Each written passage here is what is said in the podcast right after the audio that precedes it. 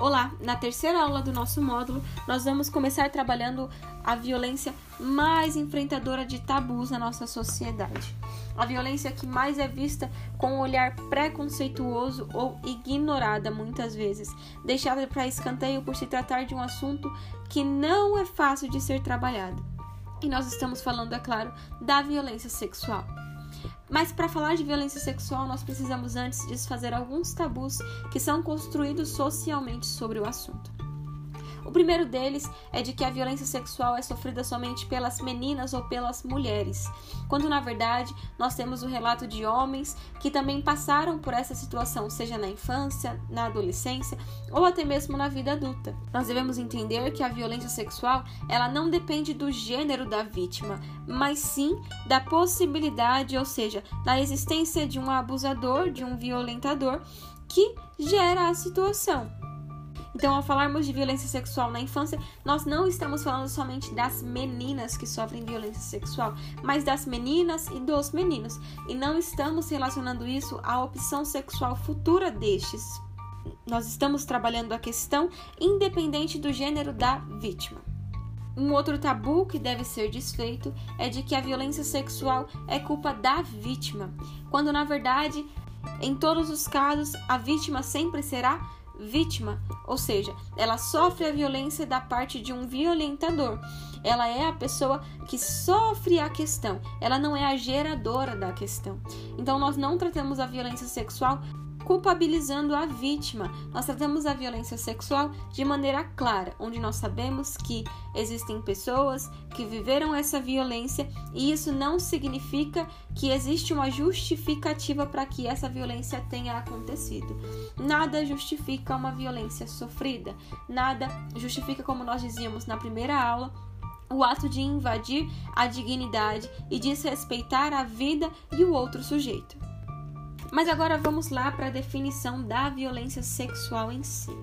Nós entendemos como violência sexual toda ação que obriga uma pessoa, que força uma pessoa a manter contato sexual, seja físico ou verbal, ou participar de relações sexuais de terceiros, ou seja, todo ato que leva uma pessoa contra a sua própria vontade e a sua própria decisão a estar envolvida em situações sexuais, não somente falando de contato físico, do ato em si, mas também de situações verbais, ou seja, de conversas inapropriadas e obscenas que uma pessoa é obrigada a participar. E no nosso caso, especificamente falando de crianças e adolescentes, nós falamos também de todo ato que leva a criança e o adolescente a iniciar de forma precoce a sua vida sexual, forçando-a a realizar toques, práticas sexualizadas no agressor ou em terceiros. E aqui para trazer um comparativo dessa realidade, nós temos um estudo publicado em 2018 pelo Ministério dos Direitos Humanos, onde aponta que no Disque 100 de denúncias, em 2015, 48% das denúncias que foram recebidas sobre casos de abusos sexuais, essas situações ocorreram na casa da vítima e 23% na casa do agressor, ou seja, do suspeito da agressão. Então nós percebemos que a violência sexual é uma das principais, assim como a violência física, que acontecem e são passadas como despercebidas dentro da própria casa da criança ou do adolescente. Nós devemos ter claro também que a violência sexual não consiste, como já dito, somente no ato sexual da penetração, mas sim de todas as ações sexualizadas que a criança é induzida a cometer. Aqui devemos deixar claro que toda prática sexual não consentida é considerada como violência sexual. E existe um agravante nas práticas sexuais cometidas com crianças e adolescentes, que é a situação de que a criança e o adolescente, até certa idade, não possuem maturidade psicológica para consentirem a prática sexual. Ou seja, até certa idade da adolescência, dependendo de cada caso, pode vir a ser considerada que, mesmo a criança ou adolescente tendo verbalmente consentido a prática, não existia na situação capacidade autônoma desse sujeito para consentir a prática, ou seja, acaba se tornando sim uma violência sexual, mas ressaltando que isso deve ser observado a cada caso, se tratando de adolescentes. Tratando-se de criança, em nenhuma idade da infância existe-se maturidade para o consentimento. E na adolescência, depende-se de cada caso.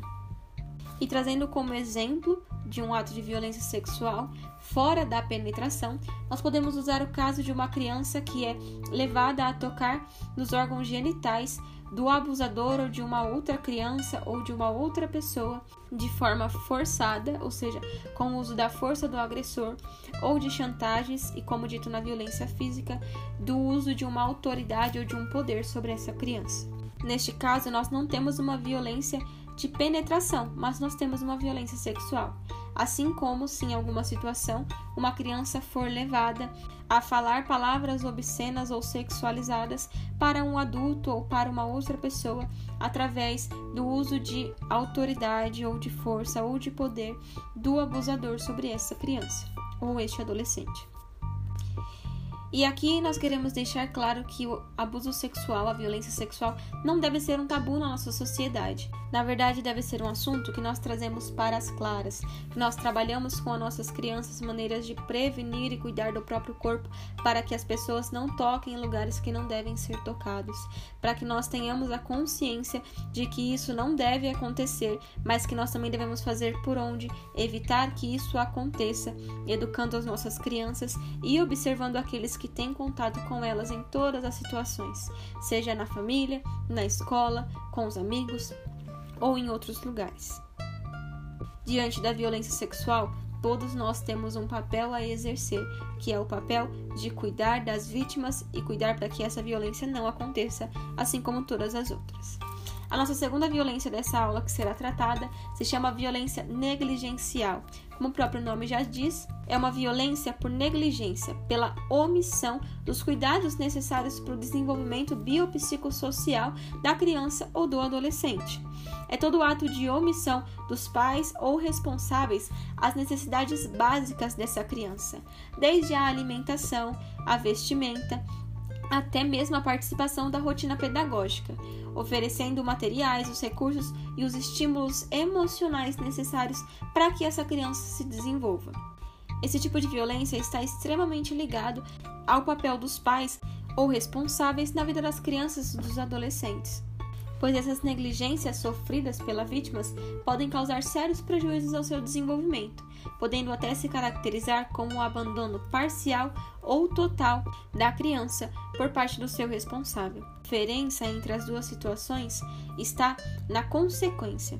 Quando o abandono causa uma exposição ao risco da vítima, estamos falando de abandono parcial.